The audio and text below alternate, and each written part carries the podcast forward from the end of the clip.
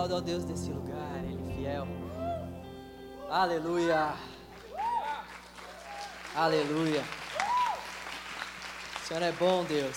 O Senhor é bom e a sua misericórdia dura para sempre. Pode se assentar. Nós queremos saudar você que está nos visitando pela primeira vez. Erga uma de suas mãos, por favor, nós queremos te conhecer. Alguém que nos visita aqui hoje? Fique em pé, receba um abraço aí do pessoal que está ao seu lado. Vocês são muito bem-vindos. Obrigado pela visita. Vocês possam continuar vindo aqui muitas vezes. O Senhor os abençoe nessa noite. Bom, hoje. Acabou a bateria? Gente. Toda pregação nessa série está tendo alguma coisa, alguma voz por trás, a luz acendendo. O negócio está ficando feio aqui. Santifique esse altar, Senhor. Hoje nós vamos então falar. Era você, né? Era. Hoje nós vamos falar sobre astrologia. É o último tema da nossa série. Obrigado. é o último tema da nossa série, então vai ser o fechamento dessa série. Bom, em primeiro lugar, a astrologia ela tem atraído muitas pessoas. Quem aqui conhece alguém que crê em signos? Olha, a maioria das pessoas tem algum conhecido que crê em signos, que segue horóscopos e por aí vai. O papo vai ser interessante hoje então. Astrologia, em sua definição, ela quer dizer estudo dos astros. Os astros, eles são classificados como estrelas como corpos celestes também. Mas na prática, a astrologia, na verdade, ela é um estudo desses corpos celestes, um estudo dos planetas e como esse estudo influencia na vida das pessoas, como esses planetas, como esses astros, como esses corpos celestes, eles influenciam a vida das pessoas. A astrologia ela ensina que essa tal influência ela começa desde o nascimento. Então, a partir de quando nós nascemos, nós já estamos sendo influenciado, influenciados, melhor dizendo, por esses astros. A astrologia, portanto, é o estudo dos céus e da influência que esses corpos exercem nas nossas vidas. A origem da astrologia provavelmente se deu na época da Mesopotâmia, com os babilônios. Os babilônios eles eram conhecidos por serem um povo que estudava bastante os céus. E eles vão se basear inclusive naquela passagem de Mateus 2, capítulo 1 a 12, onde aqueles astrólogos que aparecem, que seguiram aquela estrela, aqueles, aqueles astrólogos ali, eles já fazem referência justamente a esse grupo que existia já naquela época. Então, na verdade, eles dizem que a partir do momento que o ser humano olhou para o céu e começou a verificar a passagem dos astros, ele já estava fazendo um estudo astrológico. Nós temos vários tipos de astrologia, assim como várias outras religiões Assim como a nossa própria fé também passou por algumas ramificações, a astrologia também tem as suas ramificações. Nós temos, por exemplo, a astrologia chinesa, a astrologia cabalística, a astrologia védica e a principal, que é a que a gente vai focar a nossa atenção hoje, que é a astrologia ocidental. E como funciona a astrologia? Esse funciona entre aspas, já sendo um pouco irônico. Como que funciona a astrologia então? Supõe-se então que esses planetas, que esses astros, que essas estrelas, de acordo com a movimentação deles, eles influenciam diretamente na vida das pessoas. Esse é o cerne da astrologia. Esses astros, esses corpos celestes, de acordo com as suas movimentações, eles podem influenciar diretamente a vida das pessoas. A principal ferramenta que os astrólogos usam para interpretar essa suposta influência é o mapa astral, ou mapa astrológico, que é esse que está aí na tela. A gente vai falar bastante sobre esse mapa durante a pregação. Na verdade, toda a pregação vai fazer em partes menção a esse mapa. Então, vale a pena vocês já dando uma olhada aí. Sei que muitos não devem estar entendendo nada, eu também não entendi nada quando eu comecei a estudar sobre isso, porque é algo bem complexo realmente. Até por isso que a minha ideia aqui não é esgotar o assunto, assim como a nossa ideia ao longo dessas séries não tem sido esgotar todos esses assuntos, mas simplesmente passar as, as principais crenças dessas, dessas religiões e dessas filosofias e fazer o contraponto com a fé cristã, porque são assuntos realmente bem densos. Então, para eles, quando nós nascemos, os astrólogos eles tiram uma foto do céu e eles traduzem essa foto do céu justamente para esse mapa. Então, esse mapa é uma foto do céu no ato do nosso nascimento. Quando eu e você nascemos, o astrólogo tira uma foto do céu, então, e ele vai traduzir essa foto de acordo com esse mapa. E esse mapa tem uma série de representações. Deixa eu ver se eu consigo achar qual que é o. Maravilha. Alguém me ajuda, por favor?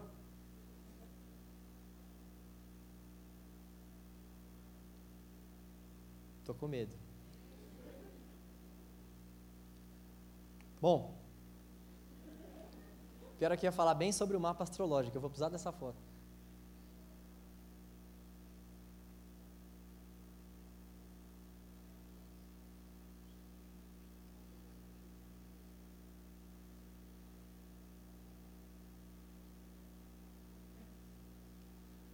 Bom, gente, enquanto eles não vêm aqui me ajudar, a gente vai falando então sobre o mapa astrológico sem o mapa. Bom, todos os planetas giram em torno do Sol. Isso não é novidade, isso é ciência. Todos os planetas giram em torno do Sol. E o que a astrologia vai nos dizer é que, na verdade, nós temos 10 planetas, porque eles. Nós temos 11, na verdade, porque eles também consideram o Sol e a Lua como planetas. Então, de acordo com esses 11 planetas, é que eles vão traçar toda, toda a linha comportamental e toda a linha experimental do ser humano. De acordo com que esses planetas vão se movimentando, eles vão produzindo vibrações, é isso que eles creem. De acordo com que então esses planetas vão se movimentando ao redor do Sol, obrigado, eles, eles vão produzindo justamente vibrações, e essas vibrações elas podem ser traduzidas como energias também. Então, os planetas eles vão se movendo e eles vão produzindo essas energias, e essas energias elas influenciam diretamente as pessoas aqui nessa Terra. Bom, esse é o mapa astrológico então, ou mapa astral, dá na mesma, como eu falei, o que importa mesmo é como os astros estavam posicionados no ato do nascimento da pessoa. Então, por exemplo, nesse caso aqui, esse é o Sol, essa bolinha aqui, quer dizer que é esse, esse símbolo é o Sol. Essa, essa circunferência aqui, esse, esse aro, ele representa todos os signos. Então aqui nós temos os símbolos de todos os signos. Esse signo, por exemplo, é o, é o signo de peixes. Então, sempre aonde o Sol está, isso quer dizer que aquele é o signo da pessoa. Isso é determinado, na verdade, pela data do nascimento, né? Então, nesse caso, por exemplo, essa pessoa é do signo de peixes. Eu não sei essas coisas assim não, tá gente? Não precisa melhor que essas caras de assustado aí, que eu, eu que estudei que aquele é o signo de peixes. Então, até aqui, o que nós precisamos entender é que a astrologia ela vai estudar a influência desses corpos celestes, desses planetas, das estrelas na nossa vida porque eles creem que essas influências elas são determinantes para o comportamento e para a personalidade da humanidade. E, e, esse, esse estudo ele se dá por meio desse mapa. Tudo na astrologia vai, vai estar baseado, na verdade, nesse mapa. Esse mapa é o grande cerne da astrologia. Nós temos também os planetas. Os planetas eles são esses símbolos que estão aqui. Ao todo, então, são dez. Aqui, por exemplo, são dois planetas. Aqui a Lua, que também é considerada como um planeta. Aqui é mais um planeta e todos esses daqui também são planetas. Então, esses são os signos e esses são os planetas realmente. Repare que a pessoa ela pode ter mais de um planeta na mesma casa. A gente já vai falar já sobre o significado dessas casas também. Então, o mapa astral conta com esses 10 planetas. Cada planeta, como eu falei, corresponde a uma vibração específica. Cada um desses planetas corresponde então a uma energia específica. O estudo da astrologia ocidental se dá principalmente por conta dos mitos gregos. Eles, eles se baseiam muito nos, nos mitos gregos. Para quem não sabe, os mitos gregos foram o principal foco de estudo, pelo menos é assim que nos diz a, a filosofia ocidental, foi o principal foco de estudo acerca da verdade, acerca da felicidade, acerca da explicação do universo para os gregos. Então, eles, eles não sabiam muito bem como eles iriam explicar aqueles uh, eventos, por exemplo, uma chuva, um trovão, um relâmpago, eles não sabiam de fato como que eles poderiam dar uma explicação para isso, então eles criavam mitos para aquilo. Ah, assim que é, relampejou, por exemplo, foi porque o Deus João estava bravo.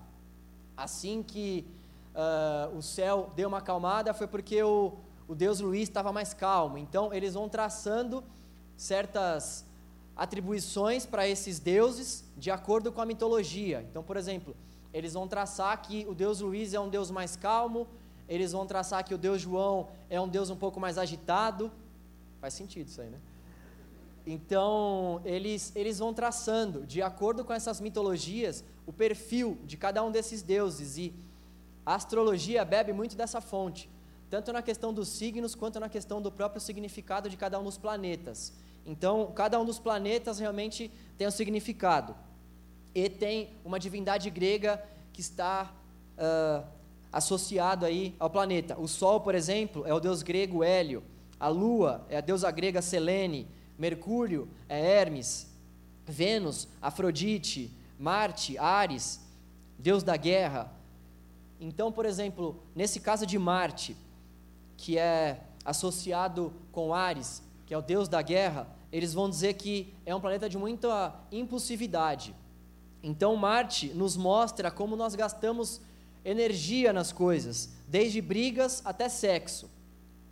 Indica a forma como agimos e como nós colocamos energia em nossas ações. Então, se Marte é o planeta da impulsividade e, por exemplo, o seu signo tiver Marte na casa, eles vão dizer que você vai ter uma grande chance de ser uma pessoa impulsiva ou que você tem uma grande possibilidade de passar por algum tipo de situação aonde ou você vai ter que resistir a essa impulsividade ou que você vai acabar sendo de fato uma pessoa impulsiva. Então eles, de acordo com essas com essas personalidades dos deuses, eles associam essas personalidades aos planetas, e se nós tivermos esses planetas nas nossas casas astrológicas, isso vai nos influenciar diretamente.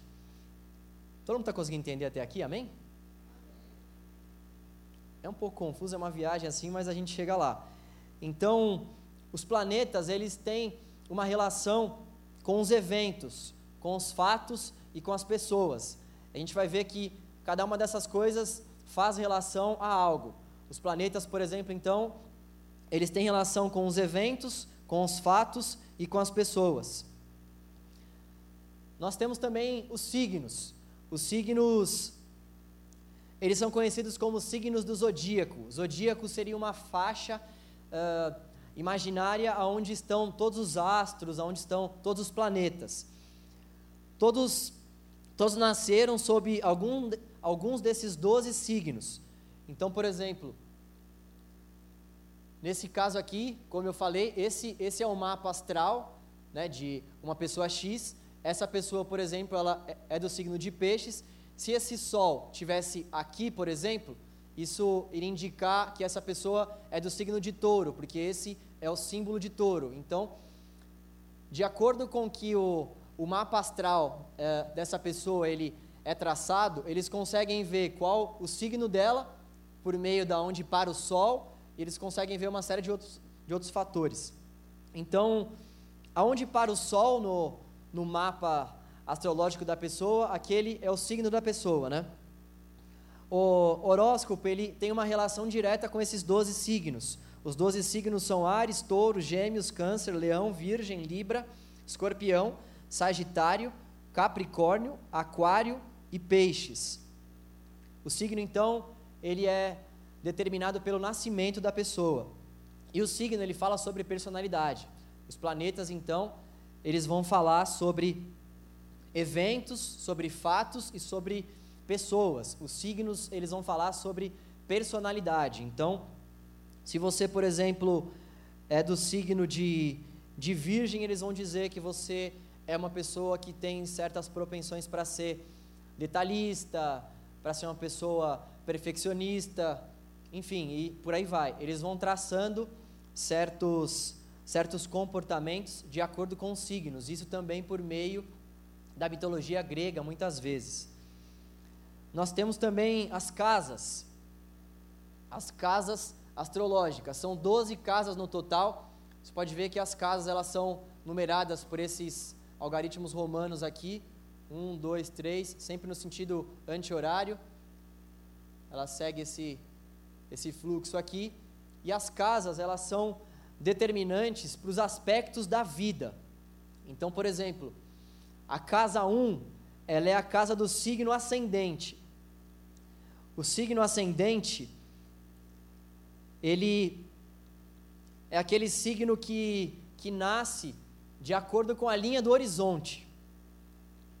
Na hora que você respirou, eles creem que você já tinha um signo ascendente, é um signo que nasce justamente na linha do horizonte. A linha do horizonte é essa linha que está sendo indicada por essa setinha aqui. Então, os, o ascendente dessa pessoa vai ser touro, porque touro que está aqui na casa 1.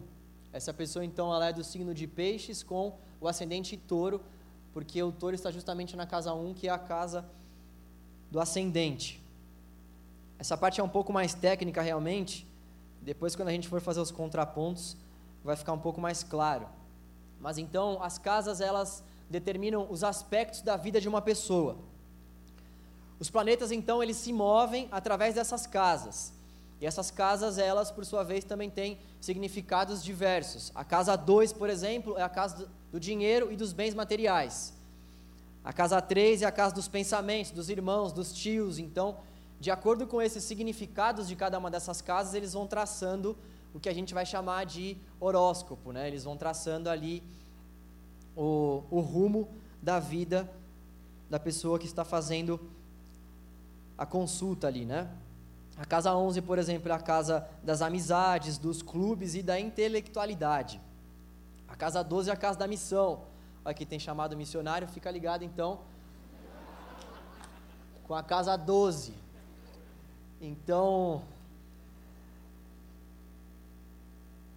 o mapa astral ele é marcado principalmente por conta desses três fatores e o terceiro fator são os aspectos, né? Que não está aqui, mas os aspectos na verdade são essas linhas aqui que cruzam essas casas, que cruzam todo esse mapa e os aspectos eles eles ligam esses pontos nessas casas. Então, de acordo com essas com essas ligações aqui, todos esses, esses riscos, os astrólogos que me perdoem pela simplicidade da palavra, mas esses riscos aqui, eles querem dizer muitas coisas, porque eles são justamente os aspectos, né? A forma como essas casas, como toda essa, essa grande.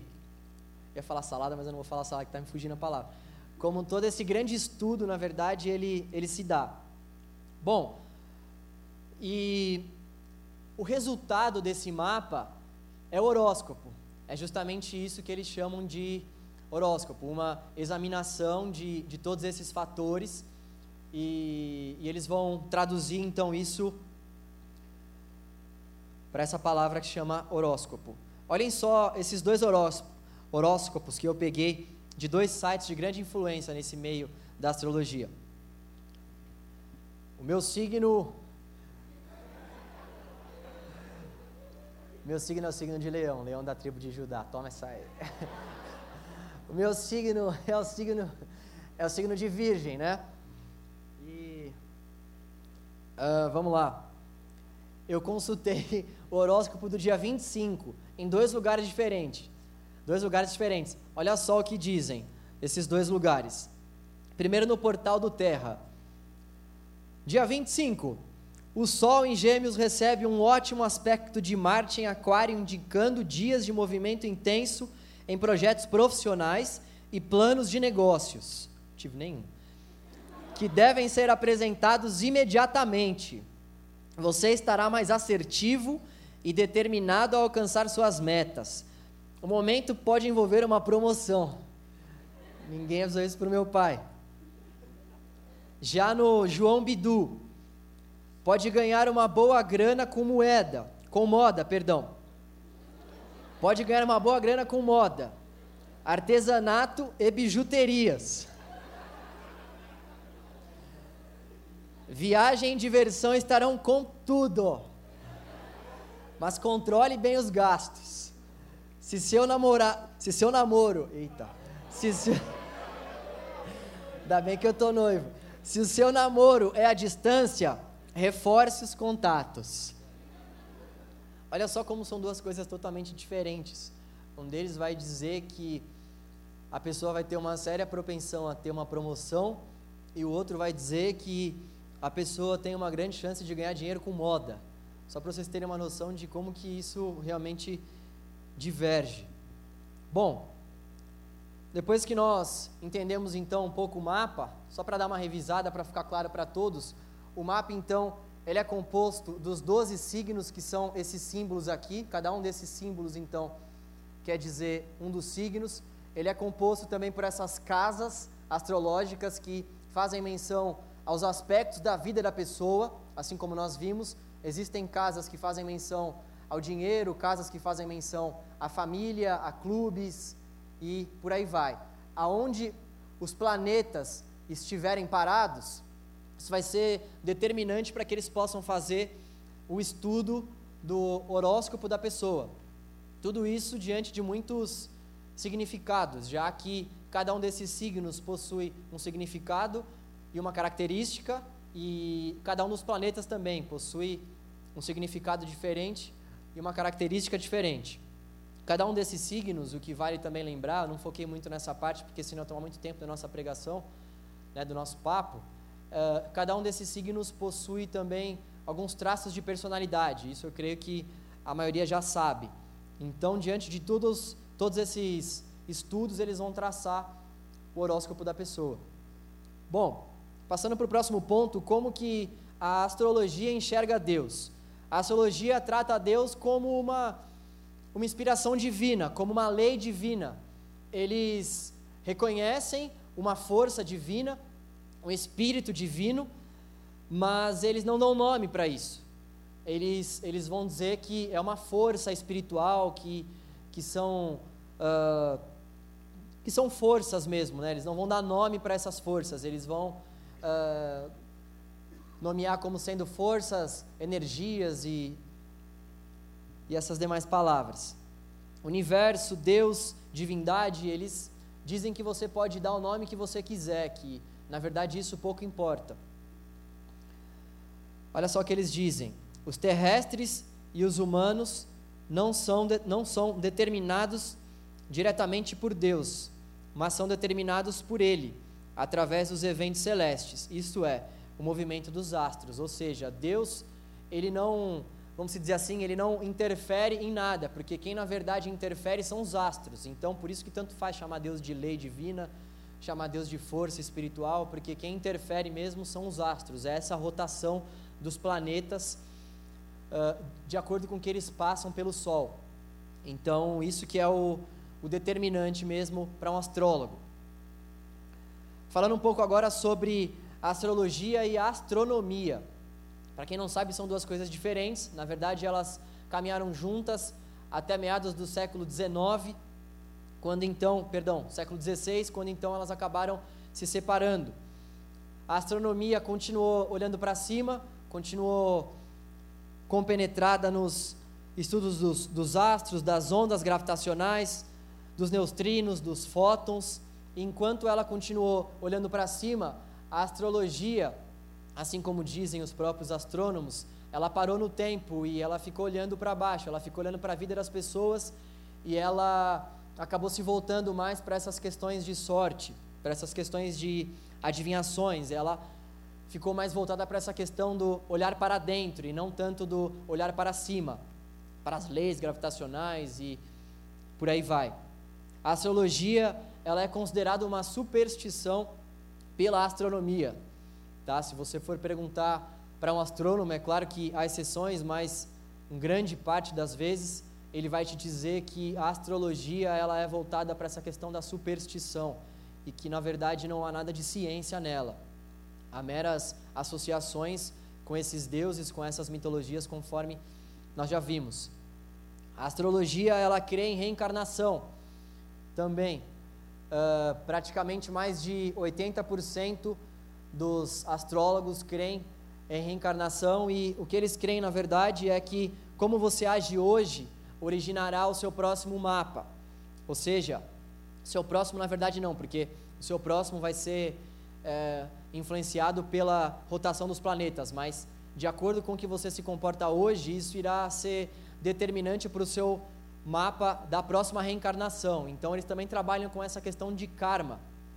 Com a questão que nós vimos na semana passada, o karma, para quem não esteve aqui, é, é uma conta corrente, é, é, o, é o saldo uh, entre as nossas ações positivas e negativas. Se eu faço mais ações positivas do que negativas, eu vou ter um karma bom.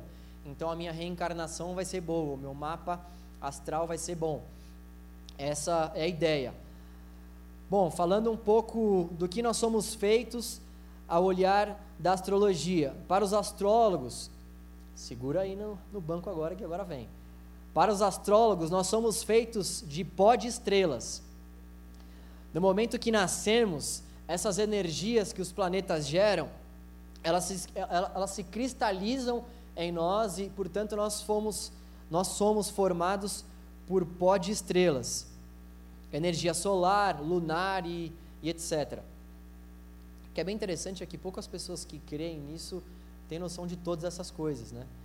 É, enfim, uh, como que eles tratam essa questão do problema do homem e a sua solução, né?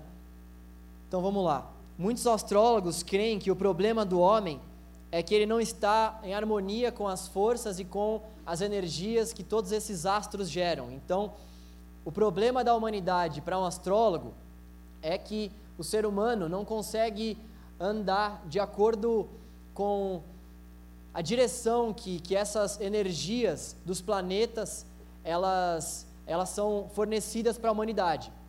Como eu falei desde o princípio, os planetas eles geram certas energias e essas energias elas são determinantes para nossa personalidade, para a forma como nós iremos viver a nossa vida e para os acontecimentos também cotidianos.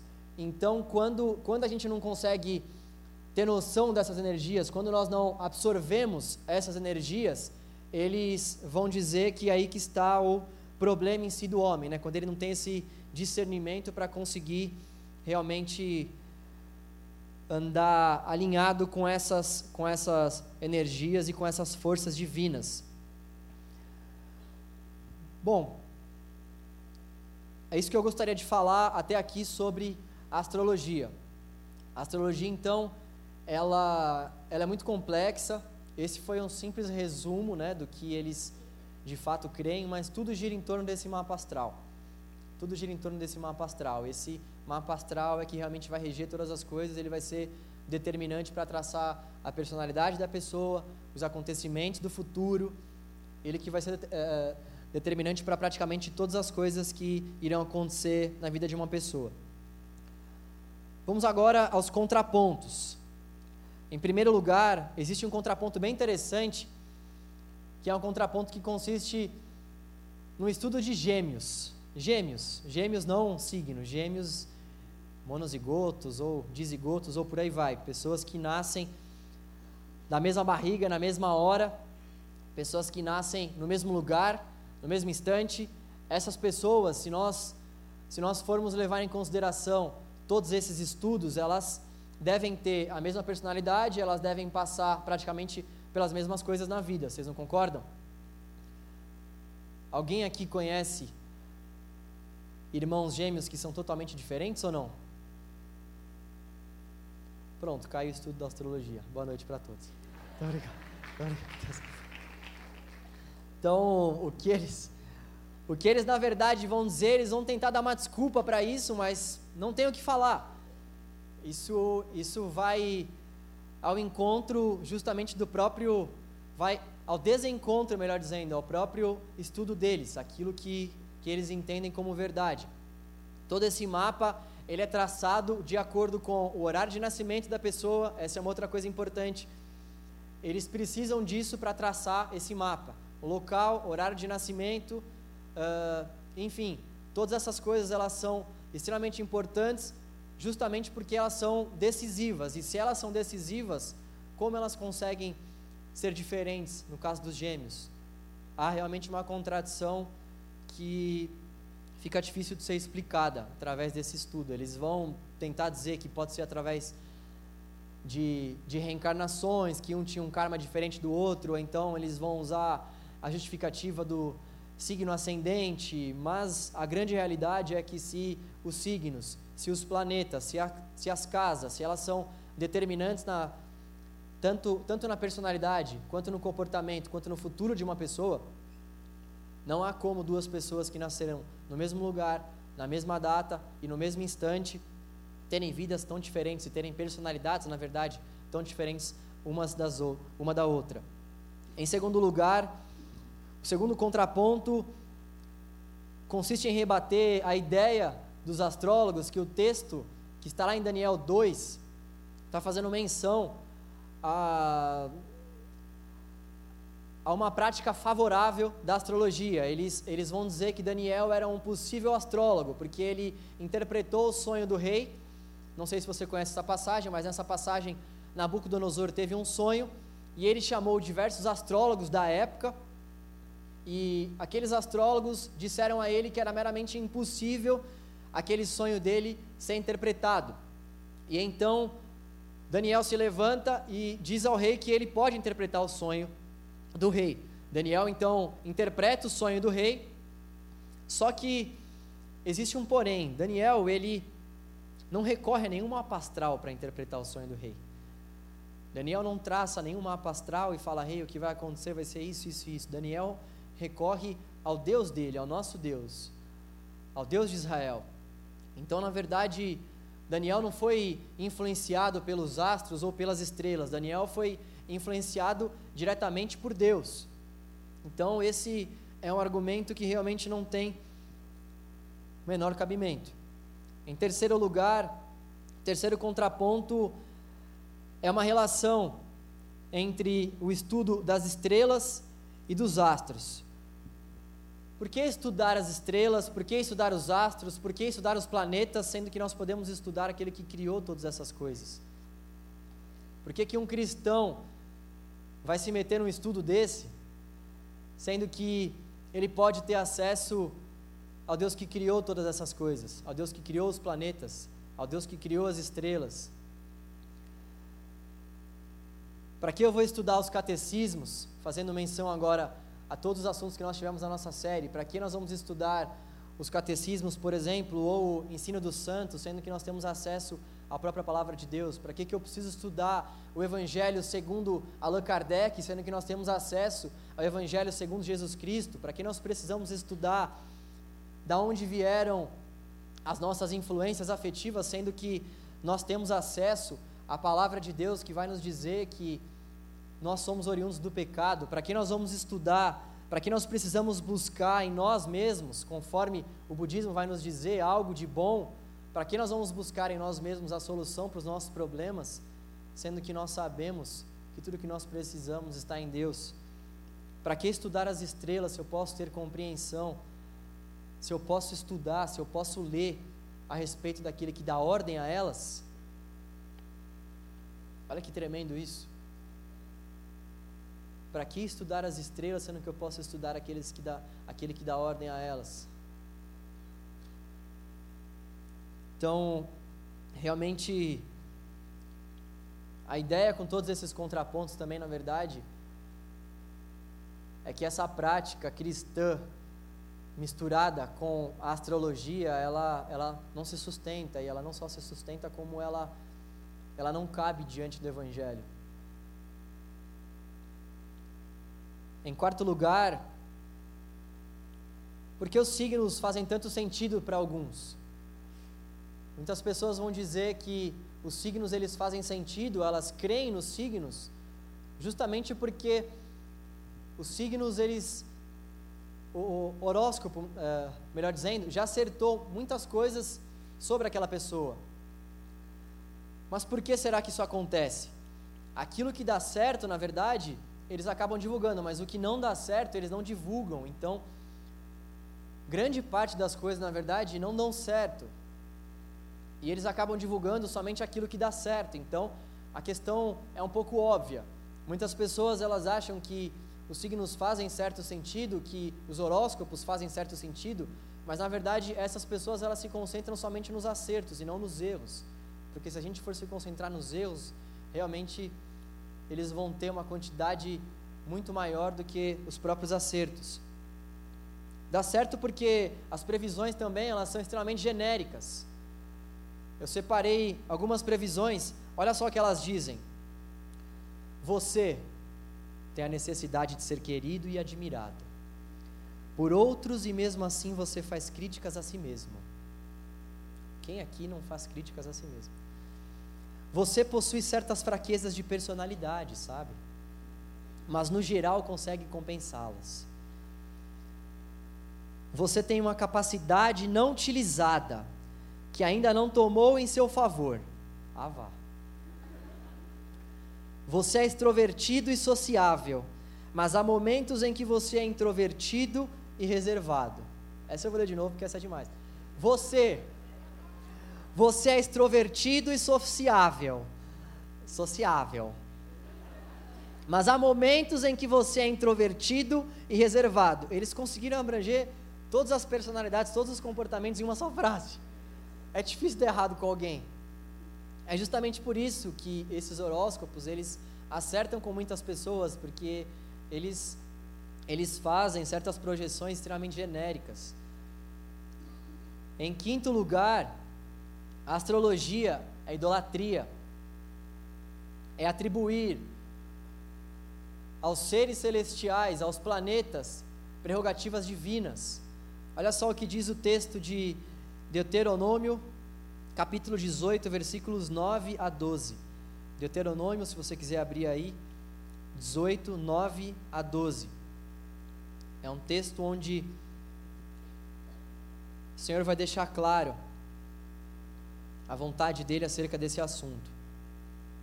Deuteronômio 18, 9 a 12. Diz o seguinte: eu vou ler na NVI. Quando entrarem na terra que o Senhor, o seu Deus, lhes dá, não procurem imitar as coisas repugnantes que as nações de lá praticam. Não permitam que se ache alguém entre vocês que se queime em sacrifício, o seu filho ou a sua filha, que pratique adivinhação, ou se dedique à magia, ou faça presságios, ou pratique feitiçaria, ou faça encantamentos, que seja médium, consulte os espíritos ou consulte os mortos. O Senhor tem repugnância por quem pratica estas coisas. E é por causa dessas, abomina dessas abominações que o Senhor, o seu Deus, vai expulsar aquelas nações da presença de vocês. Olha o que Isaías escreveu acerca da queda da Babilônia. Isaías capítulo 47, versículos 13 a 15. Isaías 47, 13 a 15. Todos os conselhos que você reveu, perdão, todos os conselhos que você recebeu só deixaram fraca. A passagem então está falando sobre a queda da Babilônia. Todos os conselhos que você recebeu só deixaram fraca. Deixe seus astrólogos se apresentarem, aqueles fitadores de estrelas que fazem predições de mês a mês, que eles a salvem daquilo que está vindo sobre você. Sem dúvida, eles são como restolho, ou seja, o que sobrou depois de terem tirado o que é bom. O fogo os consumirá eles não, eles não podem nem mesmo salvar-se do poder das chamas. Aqui não existem brasas para aquecer ninguém, não há fogueira para sentar-se ao lado. Isto é tudo o que eles podem fazer por você. esses com quem você se afadigou e com quem teve negócios escusos, ou seja, escondidos, desde a infância. Cada um deles prossegue em seu erro, não há ninguém que possa salvá-la. Deus então está fazendo uma repugnação clara à Babilônia, está dizendo que desde a infância dela ela já praticava essas coisas e por isso que ele havia os entregado. Por isso que ele havia a entregado, melhor dizendo. Em sexto lugar, o contraponto que nós podemos fazer é que o nosso futuro não está na mão dos astrólogos.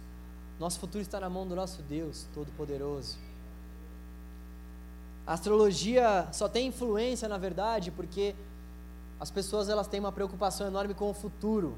A astrologia só faz o sucesso que faz porque muitas pessoas elas precisam, elas têm essa, essa necessidade, esse desejo, essa carência de saber como que vai ser o futuro. Se as pessoas não tivessem essa ansiedade acerca do futuro, a astrologia não ia fazer o menor sentido.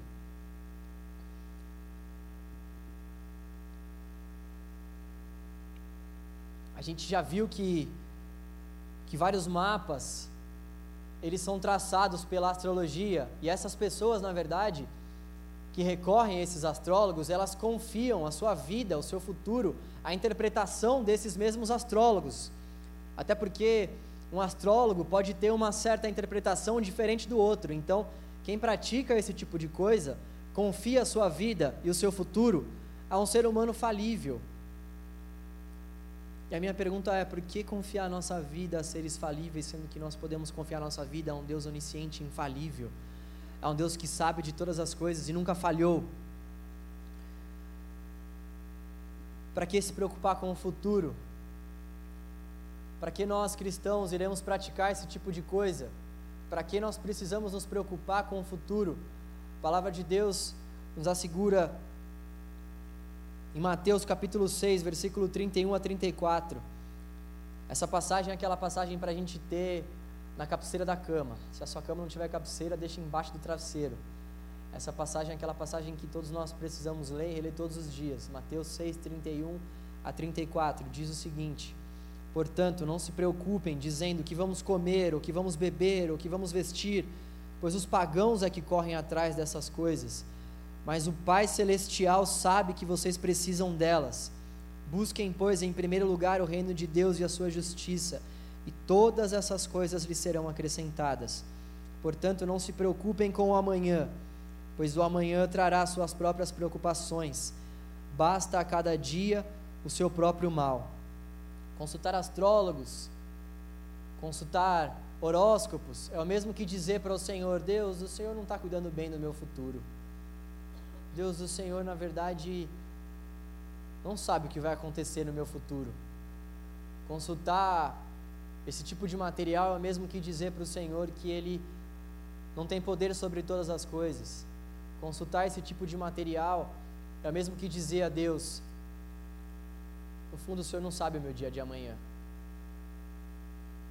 Por isso, que para um cristão e para quem confia em Deus, para quem tem Deus como Senhor, ou ao menos diz que tem Deus como Senhor, ou tem uma certa admiração por Deus, é inadmissível recorrer a esses horóscopos e a essas práticas, porque uma coisa vai totalmente de encontro com a outra, uma coisa é totalmente contrária à outra. Deus não nos abandonou, meus irmãos e minhas irmãs. Quando a gente tem essa preocupação com o futuro, é porque muitas vezes a gente pensa que Deus nos abandonou. Muitas dessas pessoas que recorrem a esses horóscopos, elas fazem isso porque elas não creem que Deus continua transcendente e imanente. Elas não creem que Deus continua agindo na humanidade, continua operando. Mas o nosso Deus está vivo. E o nosso Deus nos chama para uma caminhada por meio da fé e por meio do amor, não por meio de mapa algum. Nosso Deus nos chama para que nós sejamos guiados e conduzidos pela fé e não por meio de nenhum mapa. Já dizia o profeta Gilberto: anda com fé, eu vou porque a fé não costuma falhar. Em sétimo lugar, os astrólogos vão dizer eles vão fazer menção àquela passagem que nós lemos logo no começo. Nós, eu fiz apenas a, a citação da passagem de Mateus, capítulo 2, versículo 1 a 11, que diz o seguinte: Eles então, eles fazem menção a essa passagem como como que se essa passagem fosse favorável, como se ela indicasse uma uma aprovação para essas consultas aos astros. Olha só o que diz a passagem.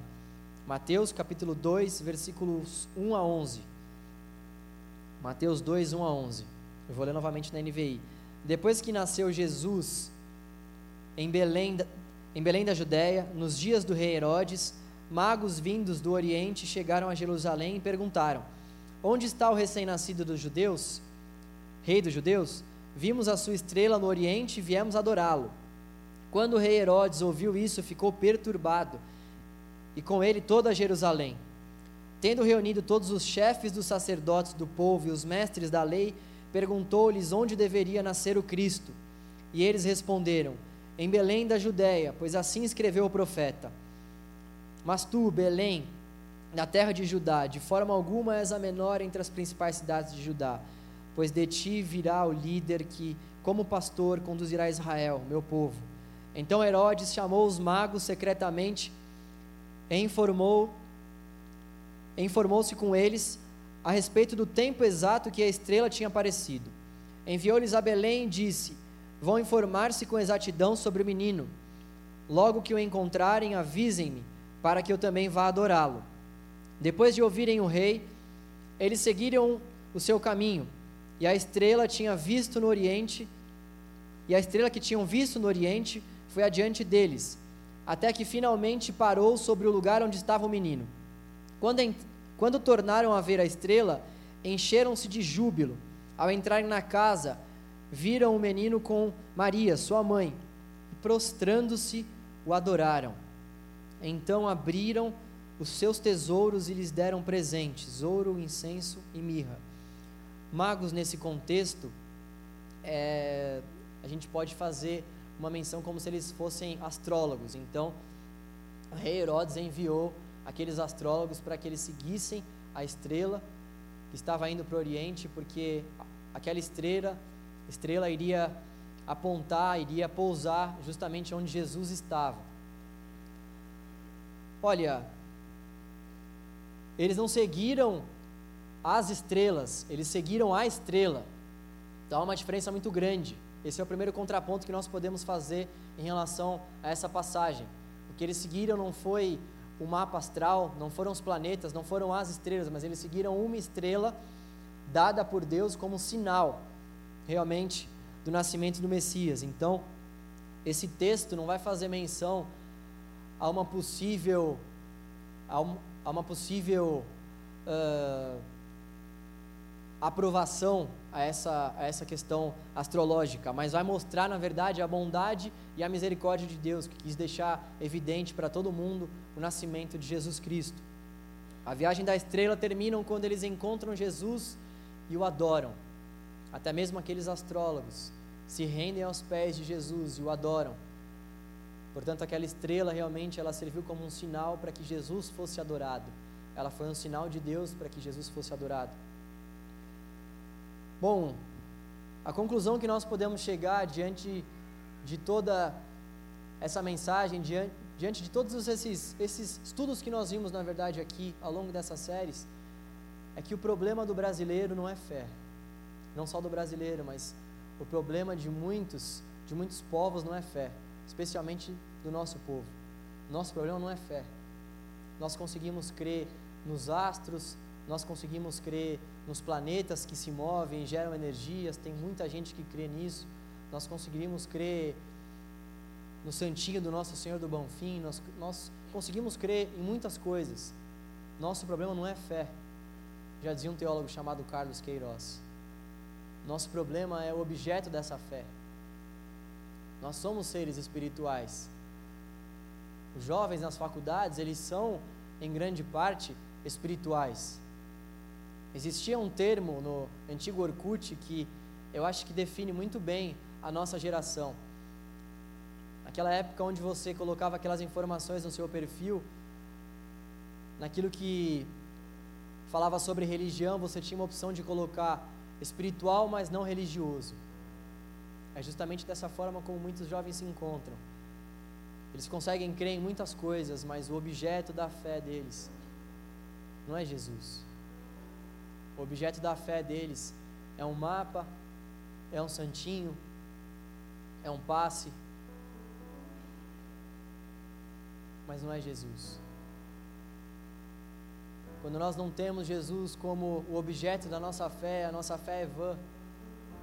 Quando nós não, quando nós não temos Jesus como o objeto principal da nossa fé,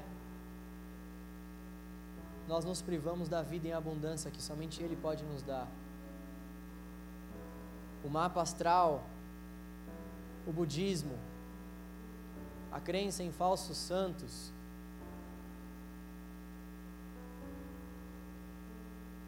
os espíritos, nada pode nos oferecer o que Jesus nos oferece todos os dias. Nenhuma dessas pessoas, religiões ou filosofia fez o que Jesus fez por mim e por você na cruz do Calvário. E é por isso que, diante de toda essa série, aquilo que a gente pode de fato concluir é que Jesus é o único caminho, é a única verdade e é a única vida. Ninguém vai a Deus a não ser por meio de Jesus não são os mapas, não são os espíritos, não é nós, não é a gente mesmo, não é nenhum santo, não é ninguém, é somente Jesus Cristo. A palavra de Deus vai nos dizer em João capítulo 14, versículo 6: Respondeu Jesus: Eu sou o caminho, a verdade e a vida, ninguém vem ao Pai a não ser por mim. Aqui mora a grande diferença da nossa fé para todas essas outras crenças que nós vimos aqui. Aqui está concentrada a grande diferença da nossa fé. Nós cremos que de fato Jesus é o único caminho, é a única verdade, é a única vida. Nós respeitamos quem pensa de uma forma diferente. Mas para nós a palavra de Deus ela foi e ela é inspirada. E a palavra de Deus vai nos apontar que Jesus é o salvador dos nossos pecados. Jesus é o salvador do mundo. Outra coisa interessante é como essas outras crenças como essas outras filosofias, elas não conseguem nos dar respostas para as questões elementares da vida, para as questões primárias da vida. Elas não conseguem nos dar, nos dar respostas contundentes para a razão do sofrimento humano, do porquê o nosso corpo é perecível. Por que nós sofremos de acordo com essas filosofias e crenças? Eles sempre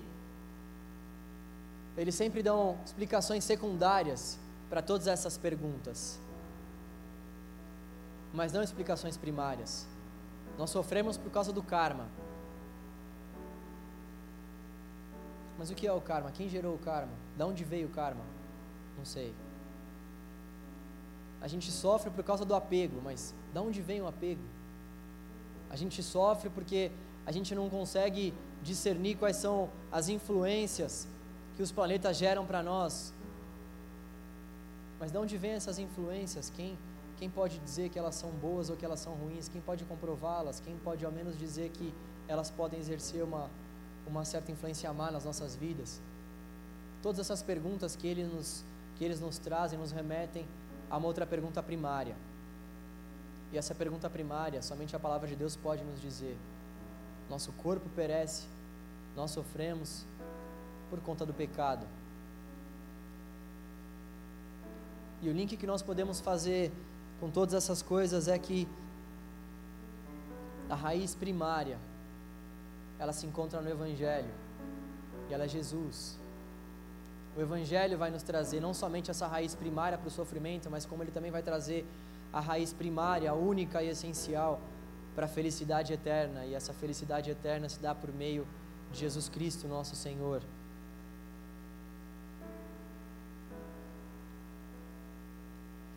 Nosso caminho não é através dos astros, não é através dos planetas, não é através de mais nada. Nosso caminho é traçado pela cruz do Calvário de Jesus Cristo, nosso Salvador.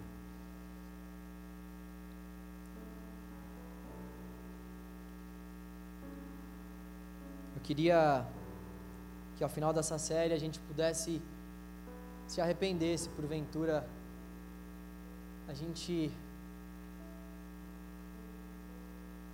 a gente tenha tido alguma dessas práticas que nós comentamos aqui.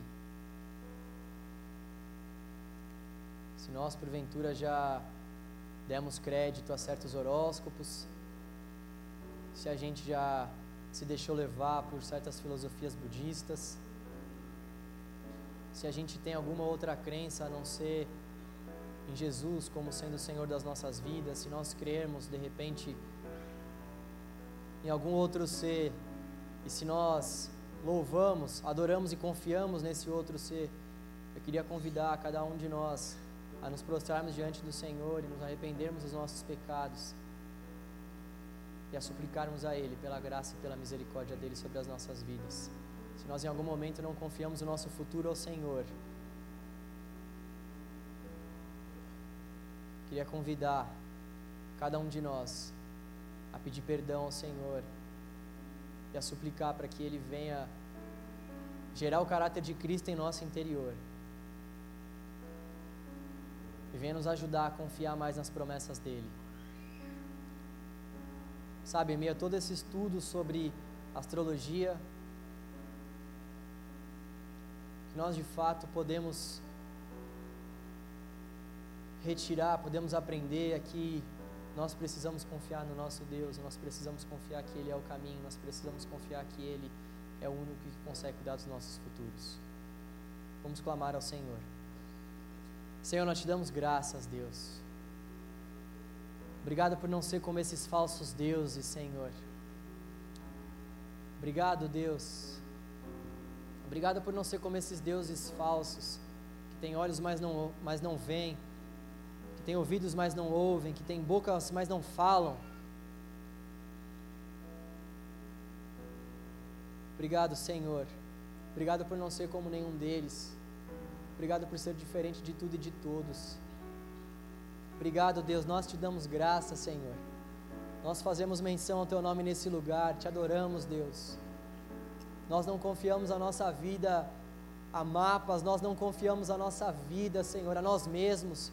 Nós não confiamos a nossa vida a santos, nós não confiamos a nossa vida a espíritos, nós não confiamos a nossa vida a nada, a carros, a cavalos, a nada, nós confiamos a nossa vida somente no Senhor porque tu és, tu és a nossa fonte de alegria, tu és a nossa fonte de refúgio, de prazer, tu és, Senhor, o nosso sustento, tu és a nossa esperança, Deus. Nosso futuro está confiado em Ti, em Tuas mãos. E nós sabemos que nós podemos descansar, porque o Senhor tem guardado o Teu povo.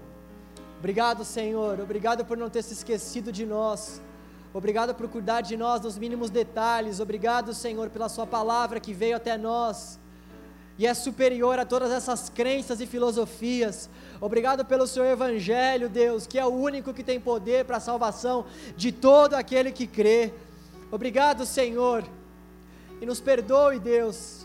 Tenha misericórdia, Senhor, porque por tantas vezes nós criticamos essas práticas e filosofias, mas nós fazemos coisas piores. Nos perdoe, Deus, por não confiar a Ti o nosso futuro. Nos perdoe, Senhor, por não confiar as Tuas mãos a nossa vida. Nos perdoe por andarmos tão atribulados e não conseguirmos descansar muitas vezes. Nos perdoe, Senhor, por essas preocupações que insistem em reger as nossas atitudes e os nossos corações. Tenha misericórdia das nossas vidas, Senhor. Tenha piedade de nós, Deus. Nós clamamos a Ti, Deus. Nos perdoe, Deus. Dê-nos um novo coração. Gera em nós o caráter de Jesus Cristo, nosso Senhor. Ajuda-nos a termos atitudes diferentes.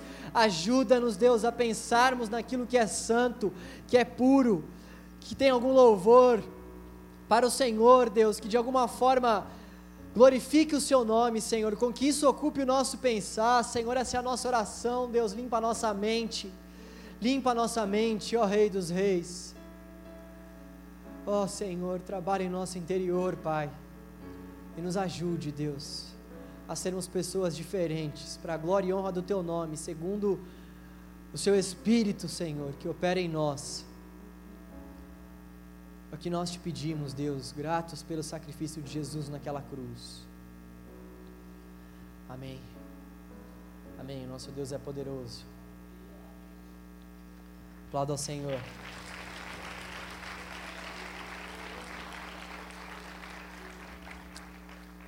Bom, para não retardar mais a nossa pregação e nosso momento por conta dessa greve, eu queria só passar alguns recados para vocês, mas antes, na verdade, eu queria fornecer as, as principais fontes que nós tivemos como base nessa série. Em primeiro lugar, então, na série sobre o catolicismo, a gente se, a gente se baseou bastante nesse livro do Hernandes Dias Lopes, O Papado e o Reinado de Maria, se você quiser adquirir, esse é o nome. Também a gente se baseou bastante por esse livro, Teoria e Prática da Igreja Católica Romana, uma avaliação evangélica do Greg Allison, para fazer a série do Espiritismo, o pastor se baseou bastante também nesse livro, O Espiritismo segundo Jesus Cristo, Israel Azevedo, esse é um livro muito bom. Por último, essa pregação foi bastante baseada nesse livro do John. Não me façam sobre o nome dele, é John Eichenberg. Os fatos sobre astrologia, o que a Bíblia, a ciência e o bom senso nos dizem sobre astrologia. Então foram esses principais livros, a série do budismo, eu me baseei em vários livros dos próprios budistas e é um pouco perigoso passar isso aqui, não sei quem está firme na fé e quem não está, né? Vai que você acaba lendo aí. Mas depois, se você quiser, você pode me procurar, tá? Que eu passo para vocês aí esses livros. Então, essas foram as principais fontes que a gente se baseou. Se você quiser comprar esses livros, aí vai ser muito bom seu conhecimento. E eu queria só passar mais três recados e depois a gente já hora para encerrar o culto. Em primeiro lugar, nós estamos fazendo um campeonato de videogame e ping-pong, ou tênis de mesa. Uhul ou não uhul? Se você quiser participar, procure por favor o Murilo ou o Tavares pegar as mãos aí vasos de Deus. Ou você também pode dar o dinheiro ou pedir mais informações para o seu líder de célula. Tá bom? Mas principalmente o Murilo e o Tavares.